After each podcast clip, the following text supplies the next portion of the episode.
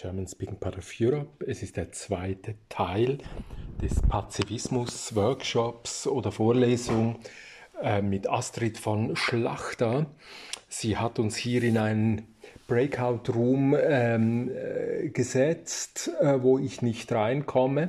Völlig egal. Erasmus von Rotterdam sollen wir lesen. Klage des Friedens 1516-17 erschienen. Sie hat da einen Aus bereitgestellt und die Fragen, die äh, jetzt in den ähm, Gruppen diskutiert werden. Wie beschreibt Erasmus den Krieg? Wo liegt die Chance zum Frieden? Welches Bild vom Fürsten hat Erasmus? Und gibt es für Erasmus einen gerechten Krieg?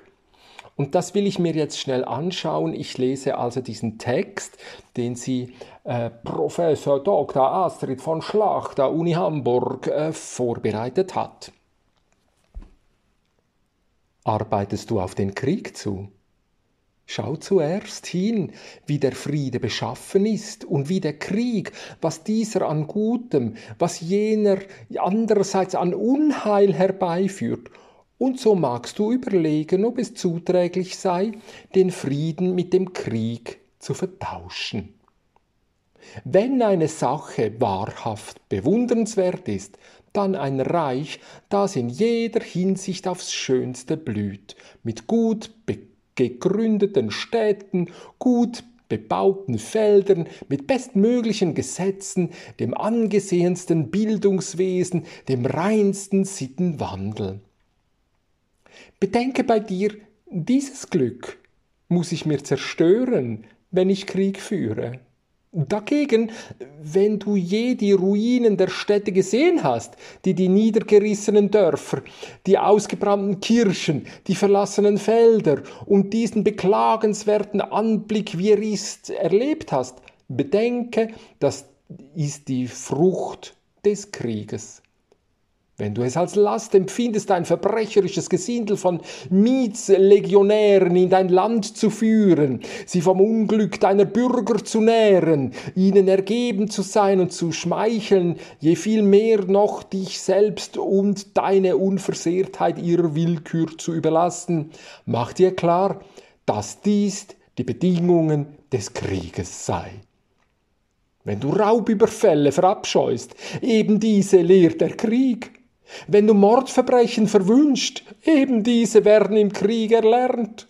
Wenn, denn wird der sich scheuen, in Erregung einen umzubringen, der für ein geringen, geringes Handgeld gemietet so viele Menschen abschlachtet? Wenn die Missachtung der Gesetze das sicherste Verderben des Gemeinwesens bedeutet, unter Waffen schweigen die Gesetze. Wenn du Vergewaltigung, Inzest und solcher Schändlichkeiten mehr für abscheulich hältst, der Krieg ist ein Lehrmeister all dessen. Wenn die Quelle von allem Übel die Gottlosigkeit und Missachtung der Religion ist, gerade die wird durch die Kriegsstürme ganz und gar verschüttet. Beurteilst du es als äußerst ungünstig für die Staatslage, wenn die Schlechtesten den meisten Einfluss haben? Im Krieg haben die ärgsten Verbrecher die Oberhand. Und die du im Frieden an den Galgen hängst, die haben im Krieg die höchsten Ämter. Wer nämlich vermag die Truppen besser durch Schleichwege zu führen als ein geübter Räuber? Wer möchte mutiger die Häuser erstürmen oder Kirchen ausplündern als ein Einbrecher oder Kirchenräuber? Wer würde beherzter gegen den Feind sein und ihm den Lebenskern mit dem Schwert durchbohren als ein Bandit oder Mörder? Wer ist ebenso tauglich in Städten und Festungen Feuer zu legen wie ein Brandstifter? Wer verachtet ebenso die Gefahren der Wogen und Meere wie eine lange mit Beutemachen geübter Pirat? Willst du offenkundig sehen, was für eine gottlose Sache der Krieg sei, so nimm wahr, von welchen Leuten er geführt wird. Wenn ein wenn einem frommen Herrscher nichts wichtiger sein darf als die Unversehrtheit der Seinen, muss ihm der Krieg zuerst verhasst sein. Wenn es des Herrschers Glück ist, Glückliche zu regieren, muss ihm der Friede vornehmlich am Herzen liegen. Wenn es der besondere Wunsch ist eines guten Herrschers ist, dass er über edle herrsche, wird er den Krieg, ver Krieg verfluchen müssen, aus dem die Gar Gärhefe der Ruchlosigkeit Hilflosigkeit quillt, wenn er alles, was die Bürger besitzen, achtet, als sei es der eigene Reichtum, würde er den Krieg auf jede Weise vermeiden, der, auch wenn er aufs günstigste ausgeht, gewiss aller Leute Vermögen aufreibt und was durch ehrenwertes Handwerk erworben ist, muss für einige schlimme Henkersknechte ausgegeben werden. Außerdem sollte man sich Folgendes immer wieder vor Augen führen. Jedem schmeichelt sein Beweggrund und jedem lächelt seine Hoffnung zu, obwohl der Grund oftmals am ungerechtesten ist, der dem Erzürnten am gerechtesten erscheint und die Hoffnung trügt nicht selten. Doch denke dir den rechtmäßigsten Grund, denke dir den glückhaftesten Ausgang eines Krieges, berechne alle Schäden, die ein Krieg anrichtet und den Vorteil, den ein Sieg bringen würde, und sieh, ob es so viel wert sei, zu siegen. Kaum einmal gelingt ein Sieg ohne Blutvergießen. Schon hast du die Deinen mit Menschenblut befleckt. Hinzu Rechne den Verlust der Moral und öffentlichen Disziplin, was durch keinerlei Gewinn wieder gut zu machen ist. Du leerst deine Staatskassen, beraubst das Volk, belastest die Guten und treibst die Unredlichen zu Verbrechen an, aber mit Beendung des Krieges sind nicht sogleich auch die Kriegsrelikte eingeschläfert. Die Wissenschaften verlieren an Geltung und Ansehen, der Handelsverkehr wird eingeengt. Um den Feind einzuschließen, bist du genötigt, dich vorher leichtfertig selbst von so vielen Gebieten auszuschließen. Vor dem Krieg standen dir alle Nachbarländer offen, denn der Friede macht durch den Warenhandel alles zum Gemeingut. Sieh, um wie vieles du dich gebracht hast. Jetzt steht dir kaum das offen, was dir ganz botmäßig gehört. Wie viele Maschinen und Zelte braucht man, um ein Städtchen zu zerstören?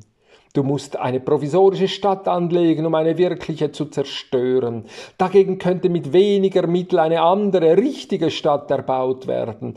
Damit der Feind eine Stadt nicht verlassen kann, schläfst du fern der Heimat unter freiem Himmel. Es würde weniger kosten, neue Mauern zu errichten, als die erbauten mit Kriegsmaschinerie niederzureißen. Ich möchte jetzt nicht zusammenrechnen, wie viele Geld zwischen den Fingern der Eintreibern, Kastenverwaltern und Führer des Heeres verschwindet verschwindet, was bestimmt kein geringerer Teil ist. Wenn du alles einzeln genau kalkulierst, wirst du finden, dass mit dem zehnten Teil der Unkosten der Friede hätte eingelöst werden können. Du glaubst jedoch zu wenig heldenmütig zu sein, wenn du irgendeine Beleidigung vergibst? Im Gegenteil, nichts ist ein zuverlässiger Beweis von Kleinmut und einem schwachen König als Rachenname. Rachename. Von deiner Würde meinst du einiges einzubüßen, wenn du beim Verhandeln mit deinem Nachbarfürsten, der vielleicht gar blutsverwandt oder verschwägert mit dir ist, sich vielleicht sonst um dich wohlverdient machte, ein wenig von deinem Recht nachgibst aber wie viel mehr erniedrigst du deine Würde, wenn du gezwungen bist, Barbaren, Kohorten und den letzten Verbrecherabschaum, der niemals zu sättigen ist, wiederholt mit Gold zu besänftigen, wenn du den gemeinen Karern und Übeltätern schmeichelnd und schutzflehend Gesandte schickst, wenn du deinen eigenen Kopf und das Schicksal der Deinen jenen anvertraust, denen nichts wert noch heilig ist. Wenn nun der Friede irgendeine Unbilligkeit zu haben scheint, denke dann ja nicht, das ist vergeudet, sondern für solchen Preis erkaufe ich den Frieden. Wow, was für ein Text, Äh, den müsste man auf ähm, aktuelles Deutsch äh, übersetzen, aber da sind natürlich fantastische Argumente drin. Das war eher ein Ausschnitt aus äh, Erasmus von Rotterdam Klage des Friedens, erschienen 1516 oder 17. Dissent.is slash Täuferbewegung, TAEU, also mit EU, äh, AEU geschrieben, Täuferbewegung. Dissent. Dissent mit zwei S, dissent.is, Täuferbewegung.